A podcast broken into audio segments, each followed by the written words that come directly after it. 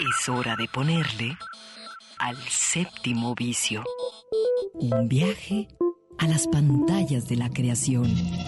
Miradas al séptimo arte, a la manera de Red Radio Universidad de Guadalajara. Bienvenidos.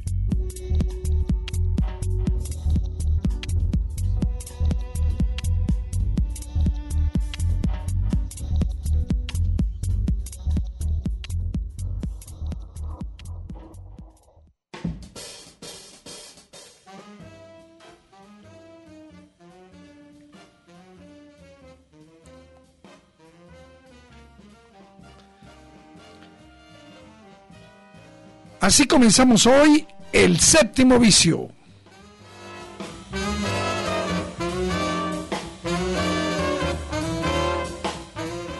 Y bueno, es un gusto estar nuevamente aquí en la cabina de Radio Universidad de Guadalajara, saludando a toda la banda que sigue este programa. Y hoy queremos comenzar eh, muy orgullosamente en este aniversario número 47 eh, con un eh, episodio más de la serie Cronoscopio, esta que está dedicada a un jalisciense nacido en, en Encarnación de Díaz y que mucho hizo por la ciencia astronómica. Escuchemos este episodio de Cronoscopio.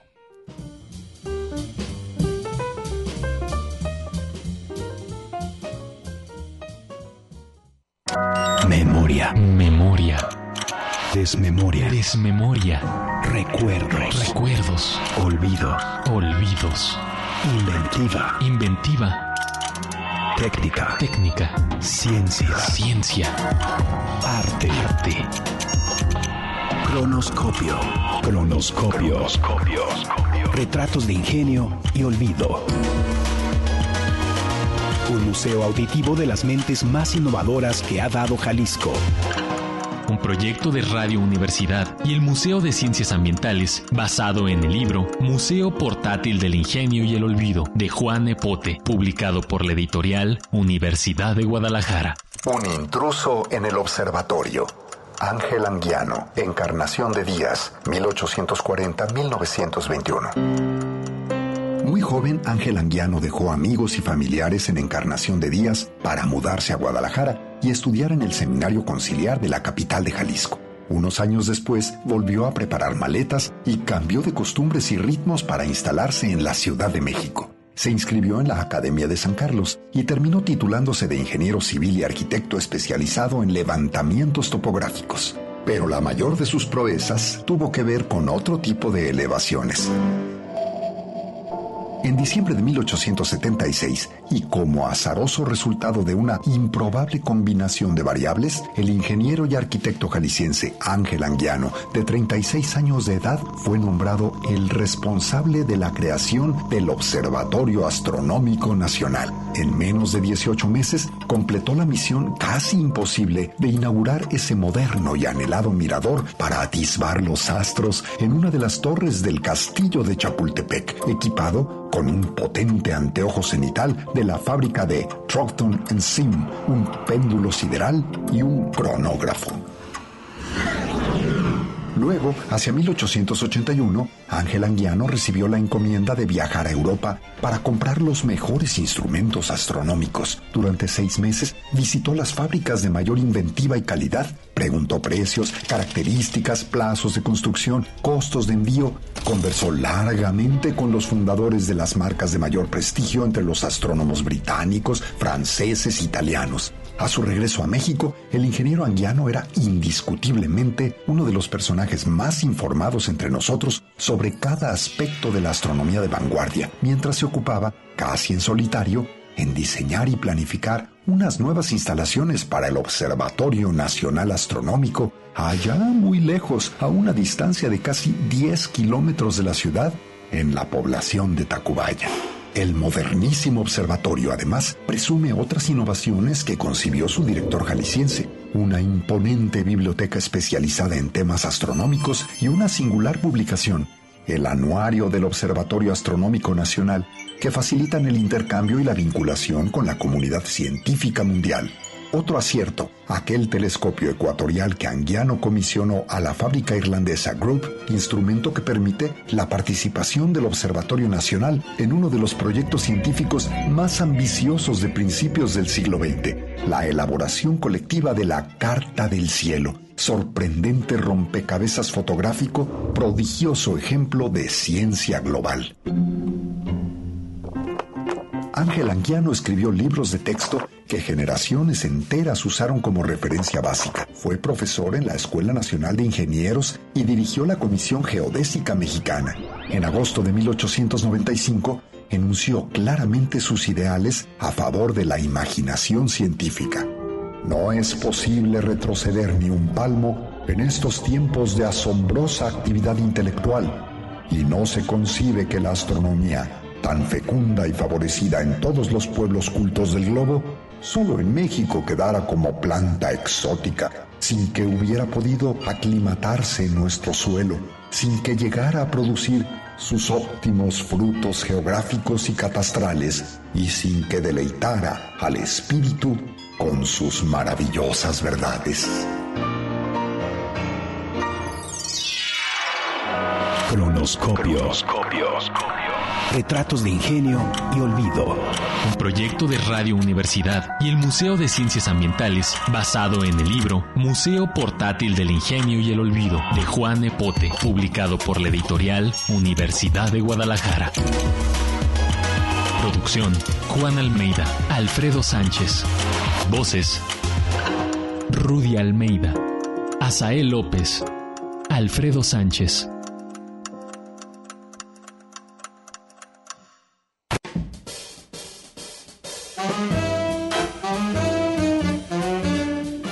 Regresamos al séptimo vicio eh, y hoy queremos comenzar con un asunto que en apariencia no tiene que ver directamente, en apariencia, directamente con el asunto de cine, pero sí. Fíjense que este miércoles regresó a la circulación una de las dos cadenas comerciales de, complejos comerciales cinematográficos, regresó a la circulación, me refiero a Cinemex. Cinemex eh, levantó sus cortinas, hay que recordar que esta cadena cuando empezó la emergencia sanitaria tenía alrededor de 300 complejos. Solamente el miércoles ya eh, abrieron 153, un poquito más de la mitad, y eh, hay que comentar que eh, había anunciado al principio de este año la empresa que cerraría sus complejos para eh, renegociar una deuda de alrededor de 230 millones de dólares. La buena noticia es que pues ya, ya, ya la abrió y, que además este, cualquiera que aquí en Guadalajara, en la zona metropolitana de Guadalajara, pues básicamente tiene que entrar a la, a la plataforma web de Cinemex o a su aplicación móvil y ver en qué tipo de complejos está la cartelera cinematográfica de Cinemex. Además, Cinemex está ofreciendo algo que puede ser eh, atractivo para la banda que le gustan los videojuegos. Ellos tienen un, una, pues un, apartado, un espacio que se llama Mi Sala Cinemex Gamer, donde se pueden rentar salas para jugar hasta ocho jugadores al mismo tiempo. Este, eh, consolas como Xbox, PlayStation, Nintendo Switch y por supuesto las nuevas consolas Xbox Series X y PlayStation 5. Esto pues para mucha banda que no tiene la posibilidad de tener un espacio muy profesional para jugar, yo creo que es una, una, muy buena opción. Eh, creo que es importante reconocer este esfuerzo y eso tiene que ver con la, la, oferta de, películas que podemos ver. Justo, junto con esto, otra información que yo creo que es importante que demos a conocer y que la revisemos. Fíjense que esta semana se dio a conocer que la empresa Amazon eh, ha comprado a pues eh, por una cantidad verdaderamente bestial de 8.450 millones de dólares eh, eh, a los estudios Metro Goldwyn Mayer. Eh, estamos hablando de que con esto la plataforma Amazon tendría un catálogo adicional de 4.000 películas y 17.000 programas de televisión con la ventaja de que en el caso de Amazon no tiene, digamos, fronteras. Eh, todas las películas y todas las series, salvo unas poquitas, van a poder ser eh, vistas eh, en México. Más allá del acuerdo comercial, creo que lo que vale la pena considerar en esta compra de Amazon es a quién le pertenecen los derechos de propiedad intelectual de todas estas películas. Voy a poner eh, un ejemplo. Amazon en este momento está preparando el lanzamiento de una serie, y yo, por ejemplo, la estoy esperando, basada en El Señor de los Anillos. ¿Sí? Entonces, bueno, esto le añade, eh, y si alguien me preguntara directamente, bueno, ¿cuál fue el interés directo de Amazon de, para comprar la eh, Metro Golden Mayer? Yo les diría tres nombres. Bond, James Bond. Ese es el, la marca Bond, tiene, que, que controla una empresa llamada Ion Production, es, ha sido una historia de éxito a lo largo de los últimos 60 años y ha producido miles de millones de dólares. Esta marca es propiedad o era propiedad de eh, Metro Goldwyn Mayer y ahora será de, Amazon. Eh, obviamente eh, con el catálogo entrarán otras, digamos, franquicias muy importantes, por ejemplo, Rocky, la Robocop, legalmente rubia, en fin, otro tipo de... Eh, esto también nos habla de que el mundo de la producción de la producción cinematográfica y audiovisual está cambiando y está creciendo a un ritmo verdaderamente vertiginoso. Esta, esta compra le permitirá a Amazon competir de una mejor manera con Disney Plus, por supuesto con el gran líder que es Netflix, porque necesita ofrecer mayor contenido y tener opciones para los espectadores. Eh, estos anuncios, por ejemplo, el que mencionaba del regreso, digamos, disminuido de una cadena local y la compra de MGM eh, por eh, Amazon, nos dice algo de que se ha transformado ¿sí? la ecología, el mundo del cine dónde lo vemos, cómo lo vemos y qué nos van a ofrecer. Eh, digamos, Netflix en este momento, en su último reporte, ha anunciado que tiene 205 millones de, suscriptores en el mundo. Ellos se mantienen a la cabeza dentro de quienes más usuarios tienen como plataforma, pero se eh, considera que con esta compra eh, Amazon, Amazon Prime, podrá eh, escalar un lugar mejor en su posicionamiento como plataforma que ofrece eh, contenidos cinematográficos y de producción audiovisual. Pero bueno, es hora de que nos vayamos a otra cosa, de que nos vayamos a lo que se está ofreciendo en la cartelera de nuestra ciudad. El séptimo vicio. El séptimo. Mirada encendida en imágenes múltiples.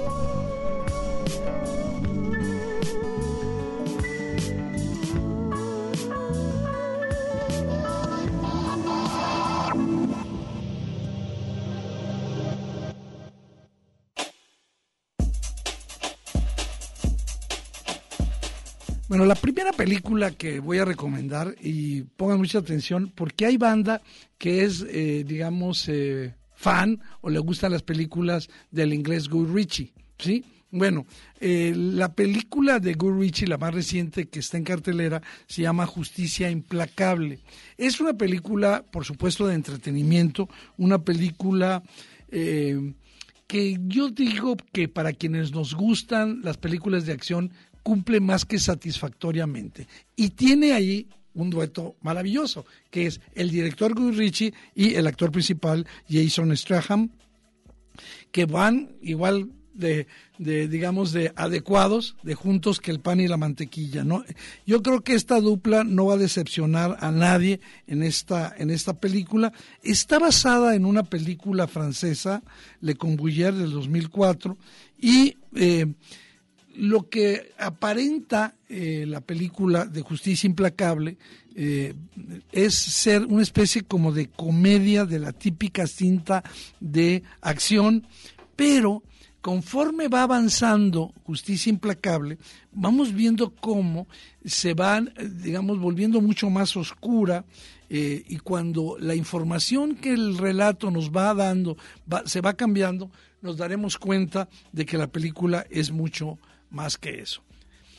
Además, recordemos que Guy Ritchie es un narrador visual, es un es un narrador que le gusta que la gente se enganche al relato desde las primeras escenas, se asegura de que, de que el espectador se esté comiendo, se esté deleitando con eh, las imágenes que le están ofreciendo. Yo creo que la película tiene mucho del, del estilo, no es el mejor eh, Guy Ritchie, sin embargo, eh, no hay cosas que le sobren, yo creo que es una película que sí va a distraer, sobre todo eh, en los últimos 40 minutos de la película, eh, eh, los espectadores van a poder darse cuenta de que aquello que estaban pensando que había ocurrido en esta trama no es necesariamente la, la verdad. sí, los desenlaces que va teniendo Justicia Implacable son poco convencionales Sí lo sé, el héroe, que es eh, Jason Strahan, va a, pues a darnos un, un, cierre bastante este, convencional algo, eh, algo convencional, pero a final de cuentas eh, da la cuota como un thriller duro, lleno de acción, una película solvente en lo que nos muestra, y yo diría que para quien les gusta el cine de acción y el cine de Guy Ritchie, Justicia Implacable es una primera opción. Si, les, si quieren algo mejor, un platillo mucho más denso, mucho más, más aderezado, es la película que sigue.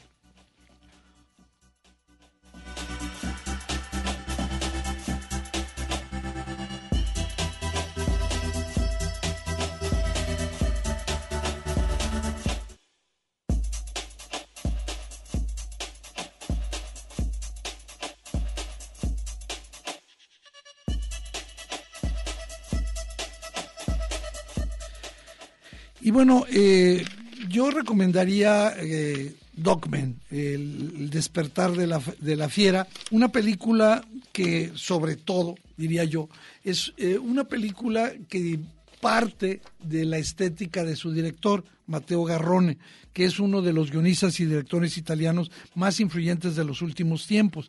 Con esto aprovecho para saludar a mi compañera Claudia Caballero, que se había quedado en la puerta porque no le habían... ¿Cómo estás, Eduardo? Buenas tardes a todos. Yo ya estoy lista para ver Dogman y porque sé que este tienes buenas recomendaciones. Fíjate que Dogman es una película muy buena eh, pero tengo que advertir algo, es amargosita. Es decir, la película eh, tiene muchas cosas y, a ti te va a encantar y te voy a decir por qué. Ahorita que te, que te diga de qué va, me vas a decir quiero ir a verla y ya. Bueno, decía que Mateo Garrone, el director, en el 2008 presentó una película que se volvió prácticamente un clásico, una película eh, llamada Gomorra, donde nos va a meter al mundo de la delincuencia criminal mostrando una cara de la Italia contemporánea bastante dura. Eh, eh, también eh, Garrone mezcla mucha información de tal manera que puede dibujar este mundo criminal desde la óptica de los marginados, de este la idea de que hay sectores que han sido más afectados por las crisis económicas, por las crisis sociales, y a partir de hundirse en esta situación, pues es como eh, mm, Mateo Garrone nos presenta sus películas. Eh, Dogman se basa en un hecho real, y eso hay que decirlo. Eh, se basa en un hecho que ocurrió a finales de los años 80. Eh, transcurre en un suburbio italiano eh, donde un criador de perros, Marcelo, enclenque, eh, delicado, se ve envuelto en una relación bastante pues conflictiva, intimidatoria con un exboxeador que acosa a todo el vecindario, por supuesto, también a Marcelo. Intentando recuperar su dignidad, para no ser bulleado por este Simone, Marcelo se va a involucrar en un acto de venganza que él no se esperaba, ¿no? Eh, yo creo que la, la, vida primero feliz de este hombre que en apariencia se dedica a eh, solamente a atender perros y perros de los mafiosos, entre otras cosas, este, y que poco a poco nos, lo vamos viendo que él tenía otra vida, ¿sí? Y por eso también el despertar de la feria y de la, de la fiera y vamos a ver cómo Marcelo se va a ir transformando de un hombre feliz en un hombre despiadado, en un hombre, eh, digamos, cargado de venganza. La película está llena de mordecidad, tiene una fuerza importante, se exhibe en varios cines de la ciudad. Doc Men, El despertar de la fiera, la recomiendo muchísimo, una película de Mateo Garrone. Y ahora sí, vámonos, Claudia, al gran estreno de la semana, una película que la verdad es hiper recomendable.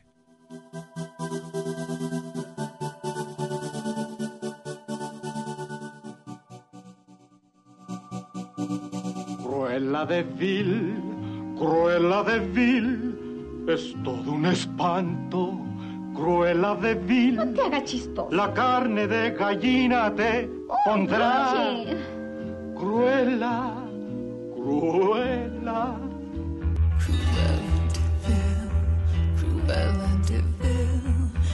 Born to be bad, so run for the hills from where life feels.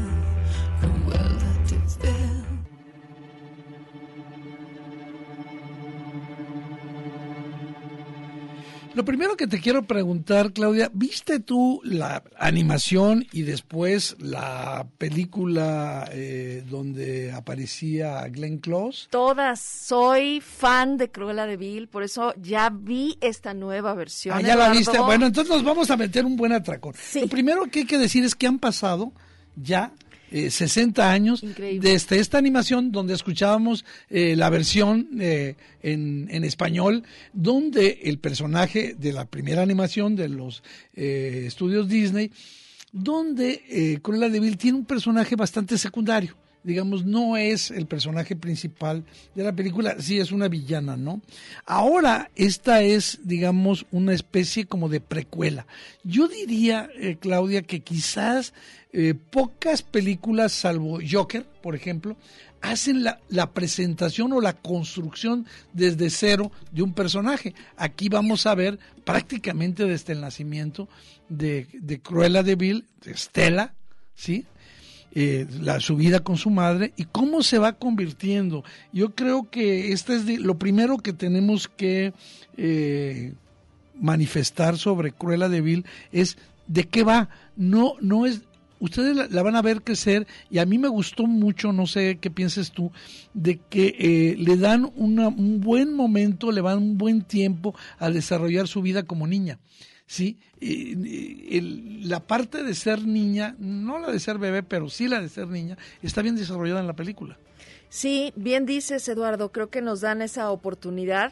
A mí me sorprendió justo esa parte en donde tiene que ver con em, el inicio de un personaje, la historia y lo fuerte que tiene que ver con con cómo se va construyendo posteriormente lo que nosotros conocíamos de Cruella, ¿no? Entonces, sí estaba yo con, eh, como muchas de, quienes ya la irán a ver, expectantes, ¿no? A ver qué tanto, pero te va llevando la película, tiene un ritmo maravilloso. Maravilloso. Y, bueno, empecemos diciendo que es la construcción de este personaje, ¿no? La historia de su origen, ¿no?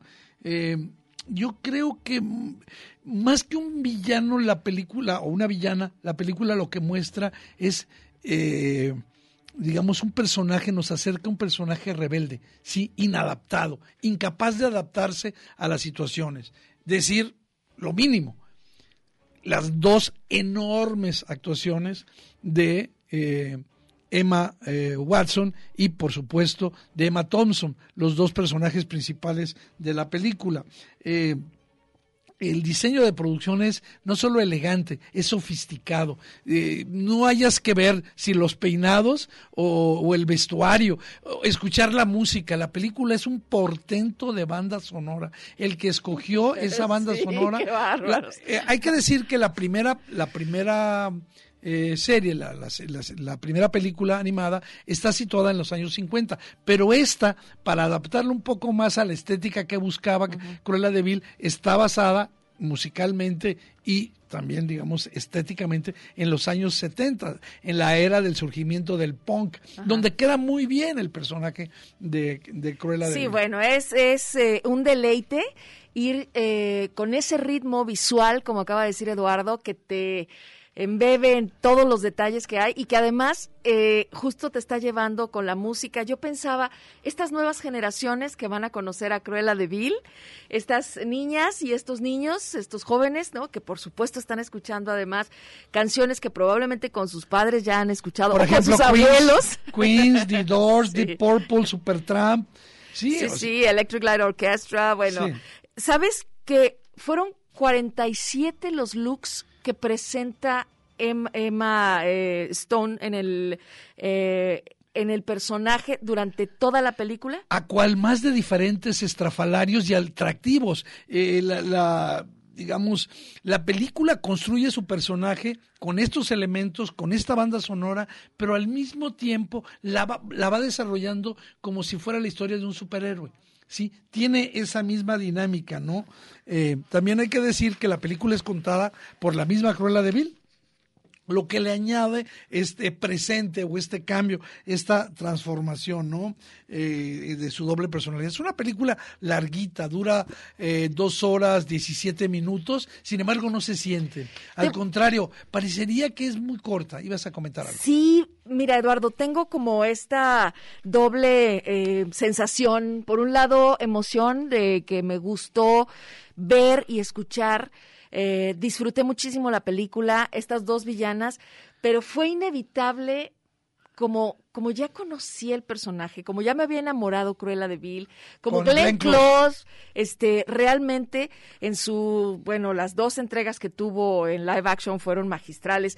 Aquí creo que pesa tanto Emma Thompson como villana también. Sí, como la baronesa. Como la baronesa, que en algún momento a mí me hizo pensar que decayó el, el, peso que tenía Cruella de Vil como personaje frente a una Emma Thompson que ahí aparece con este gran personaje como villana también. Entonces tienes a dos villanas, pero yo iba a ver a Cruella y realmente hubo momentos en donde pensé que le ganó Emma Thompson. Pero tiene una razón de ser porque la película sí te dice que va a continuar. Eh, eh, es, es, como la apertura, es como un gran opening. Y a mí yo quiero recalcar otro asunto que en estos tiempos, no solo por corrección política, eh, la película ofrece, la digamos, las características de los distintos personajes. En primer lugar, personajes tanto la baronesa como, como Estela, como Cruella, como su madre, son, son los personajes de las mujeres, son personajes fuertes, no tienen ningún interés afectivo explícito por otro hombre, ni andan en eso, no son tuteladas las mujeres por hombres. Esto me gusta muchísimo. Y luego, los eh, personajes masculinos, eh, en general están bajo las órdenes o de la baronesa o de Cruella. Eh, eh, este par de amigos de ella son casi a veces como sus empleados, ¿no? Pero también hay varones que son abiertamente homosexuales que se presentan como tales, que son incluso algo trans, ¿sí? Hay, hay, uno de ellos se viste de mujer en algún momento, ¿no? Este, en uno de los momentos más divertidos, ¿no? Este, Horaz, ¿no? Y yo creo que esta nueva versión es una versión impura, sí, tiene razón, cargada hacia la imagen de la baronesa, pero con una fluidez emocional para irnos entregando el personaje que al final ya lo tienes.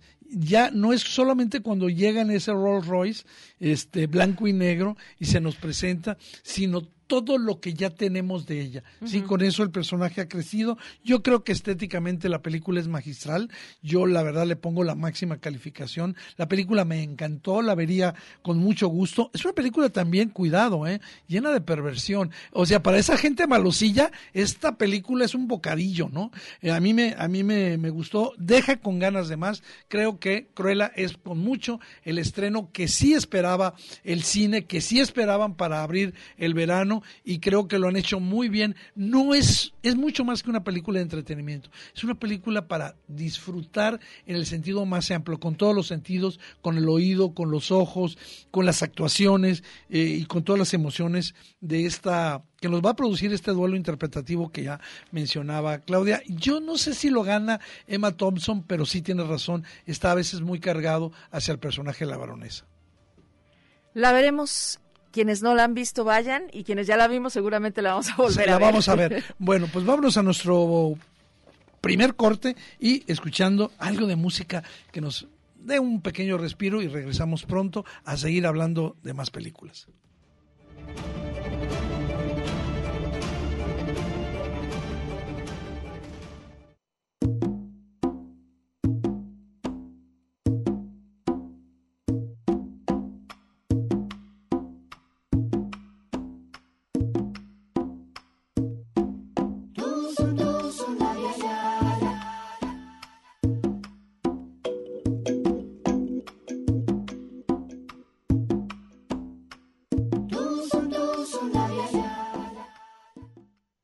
Séptimo vicio.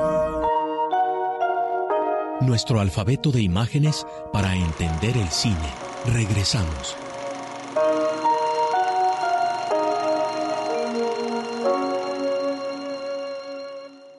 Comedia.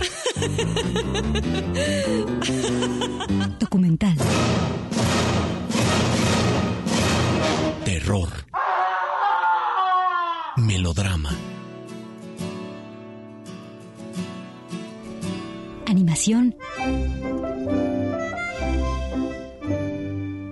Y mucho más bajo el lente de El séptimo vicio.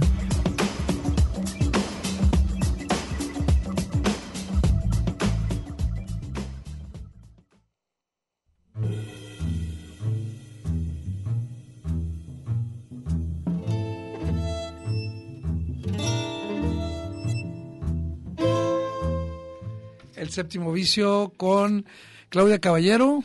Y Eduardo Quijano, que bueno, aquí... Hicimos una selección de esas eh, raras y coincidimos en una cosa, Claudia, que en las plataformas encontramos películas de esas que están, digamos, un poquito escondidas, pero que son retratos de mujeres solitarias, ¿sí? Y que nos llamó la atención porque una de las ah, situaciones más ah, ignoradas es la realidad de tan diferente de mujeres que buscan encontrarse a sí mismas. Y justamente por eso decidimos que la primera película que tiene algo que ver con la música, siempre escogemos películas que tengan que ver con la música, es de una mujer, una mujer extranjera, una mujer filipina, que quiere convertirse, bueno, no quiere, la convencen de que ponga en juego sus, sus, eh, pues, sus talentos, sus valores como compositora y se convierta en cantante. Vamos a hablar un poquito de esta película que está en Amazon Prime que se llama Yellow Rose.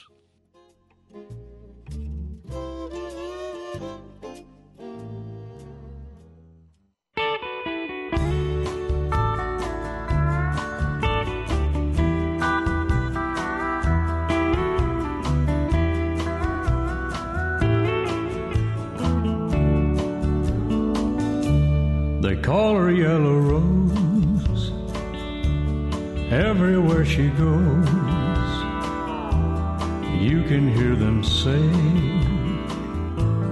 she goes her own way. Don't tell her who she is. Don't tell her where is home. Pues Yellow Rose eh, tiene muchas, eh, muchas capitas por donde agarrarse. A mí me gusta pensar esta película, Claudia, que tú también viste, eh, La Rosa Amarilla, la pueden encontrar así en, en Amazon Prime.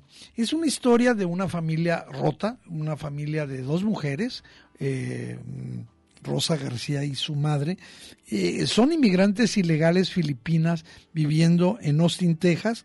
La mamá Priscila, pues ella, pues siempre está con la constante amenaza de, de ser deportada a una nación con su hija, una nación que por cierto su hija ni siquiera conoce, no sabe cómo es eh, eh, Filipinas, ¿no?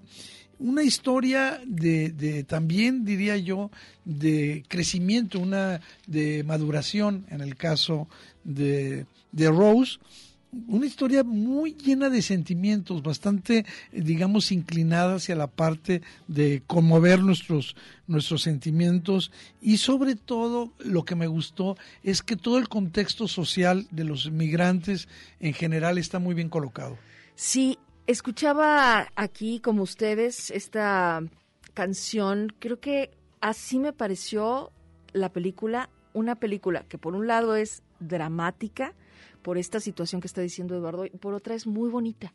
Sí, es muy bonita, sí. Es este, es, es dulce porque el personaje de esta chica, que además, bueno, pues es la que se encuentra sola una vez que deportan a su madre y que, bueno, empieza a pasarle una serie de situaciones. Primero la meten al bote, ¿verdad?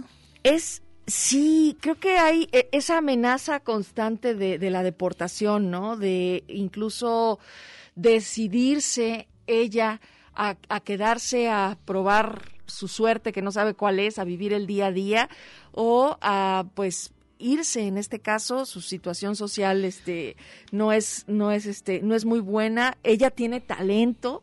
Por eso en algún momento yo llegué a, sentir pues esta película es este eh, es sí te lleva al drama y te pone en ese serio lugar de, de estar acompañando a esta chica y, y, este y crees realmente que pues va a acabar en un en un personaje nada más este lindo y simple muy muy soso. Pero no yo creo que sí tiene tiene el fondo Eduardo. No sé es una película que en definitiva te muestra como la bondad la posibilidad de que si bien hay drama y, e incertidumbre en estas historias, eh, pues te muestra personajes muy muy cándidos, ¿no? Como la, la dueña del bar este de, Austin, Texas. Sí, que es, es el gran refugio de, de Rose. Eh, yo aquí básicamente cerraría diciendo que eh, hay una mirada muy inteligente hacia esa América profunda, hacia ese Estados Unidos que no necesariamente eh, recuperan todas las películas, pero sin ser miserable. Es, es esta parte más, más, como decías tú, Cándida, muy, muy buena película, la historia sobre la búsqueda de la felicidad, la búsqueda de un sentido y un propósito en la vida en La Rosa Amarilla, pero hay una mucho más densa, una película de terror llamada San Maud.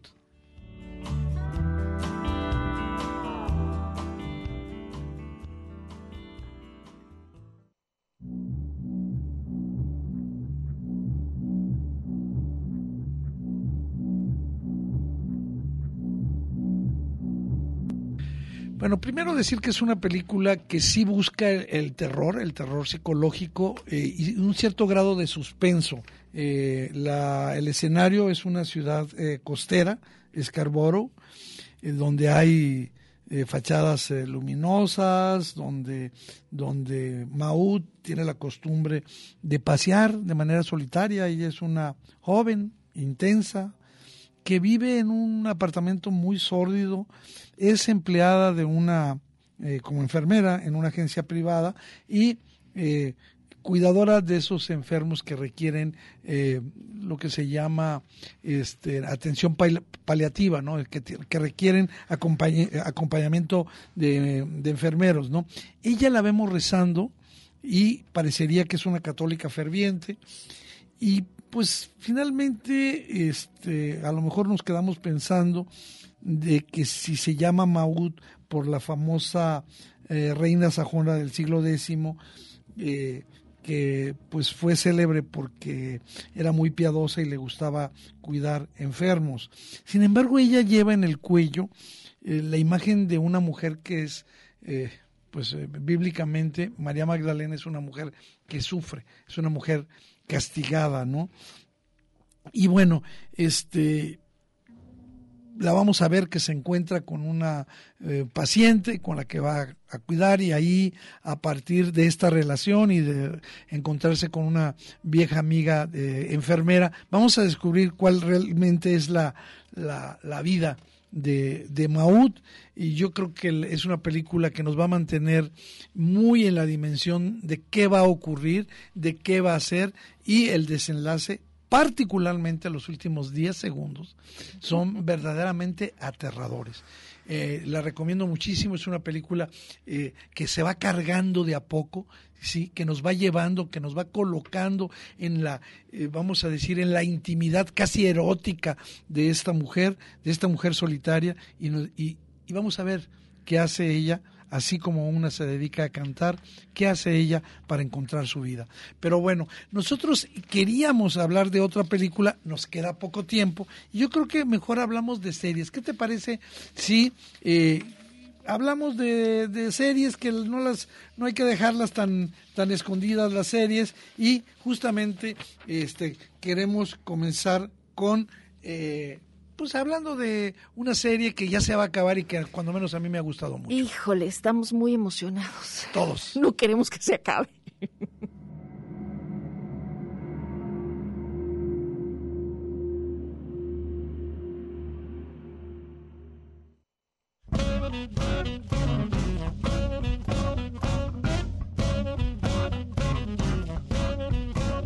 Eh, pues desde hace, desde que se estrenó la serie Mayor of Easttown, en este programa le hemos estado siguiendo la pista y resulta que mañana es el último capítulo.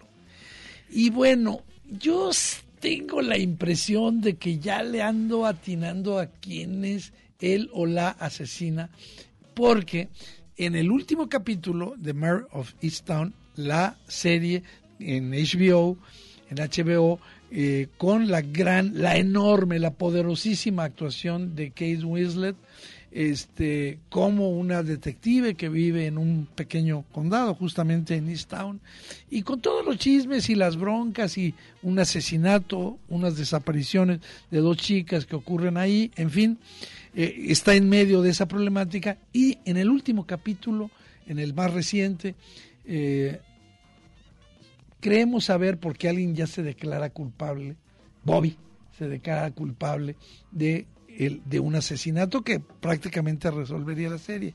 Yo tengo mis dudas. Sí, quienes eh, quienes no han llegado aún a la serie a, esta serie que estamos eh, platicando, Mayor of Easttown, pueden verla en la plataforma de HBO. La verdad, eh, los personajes que acompañan a esa magistral ganadora del Oscar, Emmy, Golden Globe, este, Kate Winslet, que además de interpretar a, Mar, a, Mare Sheehan, es productora de esta serie eh, y que, bueno, pues hace gala, por supuesto, de, esa construcción que hizo de un personaje eh, muy, muy fuerte y, que ha atravesado muchas cosas y que le siguen pasando. Sí. No sé quién de estos personajes que soportan toda la historia te ha gustado más, Eduardo, pero yo sufrí mucho con... Me gusta mucho la mamá de ella. Con la muerte. Te iba yo a decir, la mamá de ella es, es Me encanta un personaje irónico. La amiga de ella, controversial también. Híjole, yo no quiero hablar mucho. Es fiel, pero no es muy fiel a ella. El ex marido, el ex marido. Pero lo que más me dolió, por supuesto, es este... no voy a decir... La muerte de uno de los personajes. exactamente, no les voy a decir pero yo estoy segura que lo vamos a sentir. Ajá. Creo que nos va dando de poquito, porque además no es una serie larga. Eduardo nos está anunciando la el último capítulo. Eso quiere decir que es exactamente el número 7, de hecho. Ah, sí, es el 7. que se estrena mañana, domingo, y, es el último. Entonces son de esas series que en un solo capítulo de ocho entregas te dan una historia muy rica, muy, bien hecha. Ojalá que la puedan comenzar y terminar también mañana en HBO Mayor of Easttown. Y bueno, no solo la actuación de ella, porque tú rescatabas con, con acierto eh, la participación de un montón de personajes secundarios, que hay jóvenes más grandes como la mamá de ella, de mediana edad. Hay una, vamos a decir, que hay un grupo de actores secundarios de personajes secundarios sumamente buenos, como debe ser en un pequeño registro de esta comunidad, de también de la América profunda, de estos Estados Unidos que muchas veces no son recogidos por las series habituales. Aquí sí. Eh, puede ser un poquito lento a veces, puede haber quizás, como alguien me dijo, demasiados diálogos, pero es una serie verdaderamente formidable que te agarra desde un principio y no te suelta el final de Mayor of Easttown este fin de semana en HBO. Quienes no la han visto pueden empezar a verla y pues van a tener la ventaja, no como aquellos que lo hicimos. Fíjate que a mí me gustó en este caso que me la dieran cada, cada domingo, porque cada, cada episodio tiene un montón de alternativas y te dejan pensando. Pero bueno, vámonos a otra serie.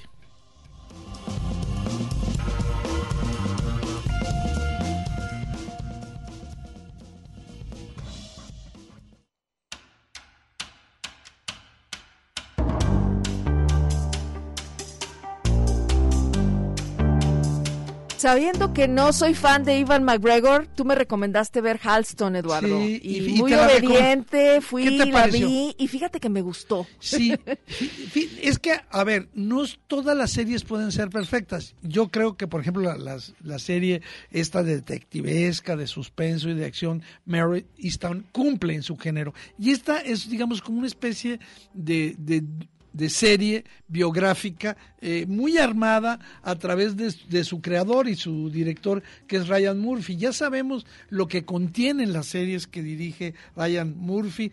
A ver, eh, la, fórmula es clásica, moda, droga, sexo, eh, mucha opulencia, poder, autoindulgencia. Todo eso está aquí. ¿Y de qué habla la serie de Halston? Bueno, es la historia biográfica o semi-biográfica de Roy Halston que obviamente ya comentabas, interpretado por Iwan McGregor, un diseñador de moda estadounidense que eh, empezó su trayectoria como un muy humilde sombrerero a finales de los años 50. Él se va a convertir en una celebridad después de diseñar el sombrero que va a identificar a Jacqueline Kennedy en 1961, una especie como de, pues sí, era un sombrero que parecía francés, pero en realidad el diseño fue de Halston. Y es eso, el diseño reflejo también de una época, o sea, no por nada eh, ese evento en particular y esa persona, eh, Jacqueline Kennedy, pues lo dispara a él a la, a la fama. Que no puede controlar, ¿eh? No, no, pues obviamente ves ahí eh, justo como en la cúspide, talentoso, ambicioso, con un séquito de este, seguidoras y después empiezas a ver cómo se va desvaneciendo también esa, e, esa nube, ¿no? De en la que se subió, sí. Fíjate que este hombre tuvo tanto éxito que fue de los que pasó de nada a todo. Si de pronto se convirtió en el diseñador que vestía a millones de mujeres en los Estados Unidos. Esta eh, serie, Halson, solamente tiene cinco capítulos. Es una pequeña serie porque es solamente sobre la vida de este hombre y particularmente su batalla con sus demonios, con su adicción a la cocaína, con estos eh, sentimientos de frustración cuando ya empieza eh, su caída. Es decir, es la clásica serie donde está, donde surge, aparece, crece, cae y luego se va como no lo quiero decir así, no es spoiler, como una especie de reivindicación este, de, un, de un artista, ¿no? Es un hombre que en, realidad Halston eh, carecía de soportes más allá de la idea de ser eh, conocido, ¿no? Es, yo digo, quizás su, su mayor virtud es que es un retrato muy íntimo, un, un retrato interesante, ¿no?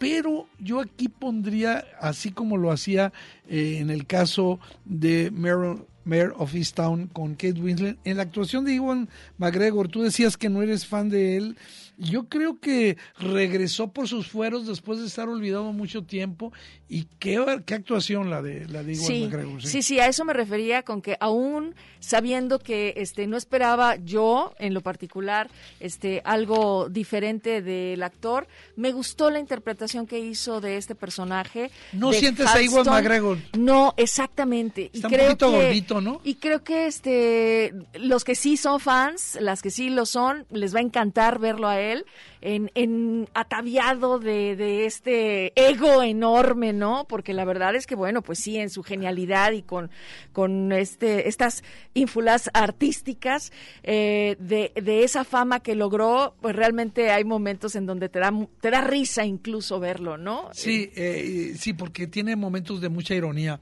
Este, y probablemente la, la, falla que pudiera tener la serie es que es un poco naif, ¿no? O sea, sí, le, sí se crea su personaje y lo sigue, y como en ciertos momentos no saben si lo está criticando, si está ironizando o se está empalagando viendo todo lo que este personaje de Roy Y te presenta por la época en la que está situado personajes como Liza Minnelli, por ejemplo, ¿no? que también, bueno, se convirtió en su momento en una musa de, de Halston, por así decir. Y que le, le diseñaba también sus sombreros y sus vestidos. Bueno, para cerrar, vámonos con una serie que para mí, por mi edad, realmente me encantó.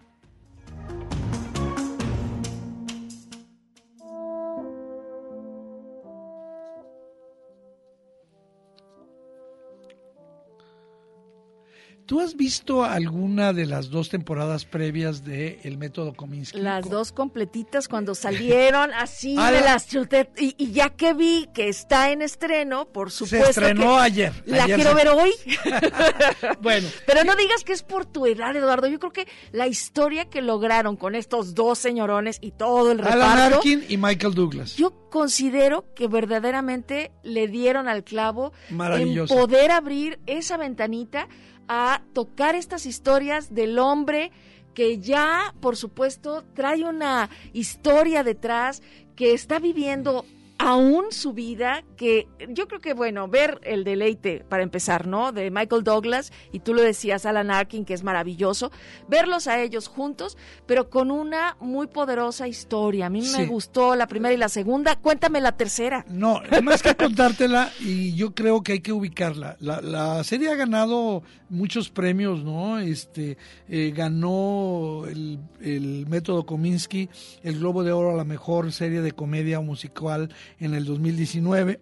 Michael Douglas fue nominado para un Globo de Oro, ganando con esta serie eh, el mejor actor a comedia musical en el 2019 también. Eh, es el cierre de eh, Sandy Kominsky, ¿no? Aquí lo que hay que decir para quienes no conozcan es que es mm, la relación de este, de este antes actor famoso, Sandy Kominsky, con su eh, agente, con su agente, que eh, pues eh, Norman Newlander, que ya en, lo tengo que decir para hablar de la tercera temporada, en la segunda temporada muere y desaparece Alan Arkin. A mí eso me, me, me causó un poquito de, porque la serie era esta relación y estos diálogos filosóficos y bastante sarcásticos entre ellos dos. Sin embargo, la verdad, la serie no se cae para nada. Y yo voy a adelantar algo, eh, porque ya se nos acabó el tiempo. Sale ahí una ex compañera de película, Kathleen Turner, la de la Guerra de los Roses, sale y hay un momento maravilloso entre Morgan Freeman y Michael Douglas que vale muchísimo la pena en la tercera temporada. No digo más, hay que ver, como decía Claudia Caballero, el método Kominsky, temporada 3. Si no la has visto, siéntate con tu tío, siéntate con tu madre, con tu padre a verlo porque hay muchos temas. Es una serie profundamente humana ya ha llegado el momento de decir hasta aquí. Eh, se nos fue rápido el programa. Decirles que estamos festejando 47 años de servicio público en esta emisora. Entren a nuestras redes sociales, en Facebook, en Instagram, eh, por supuesto también en Twitter y inscríbanse, se está rifando una guitarra autografiada por un montonal de artistas, es muy sencillo y pues aquí estamos todos. El día 31 de mayo va a ser, el, ya queda poquito tiempo, va a ser el sorteo, así que pues, todavía hay tiempo de que se inscriban. Claudio Caballero, Caballero, muchas gracias. Gracias Eduardo Quijano y bueno a todos ustedes que tengan un excelente fin de semana.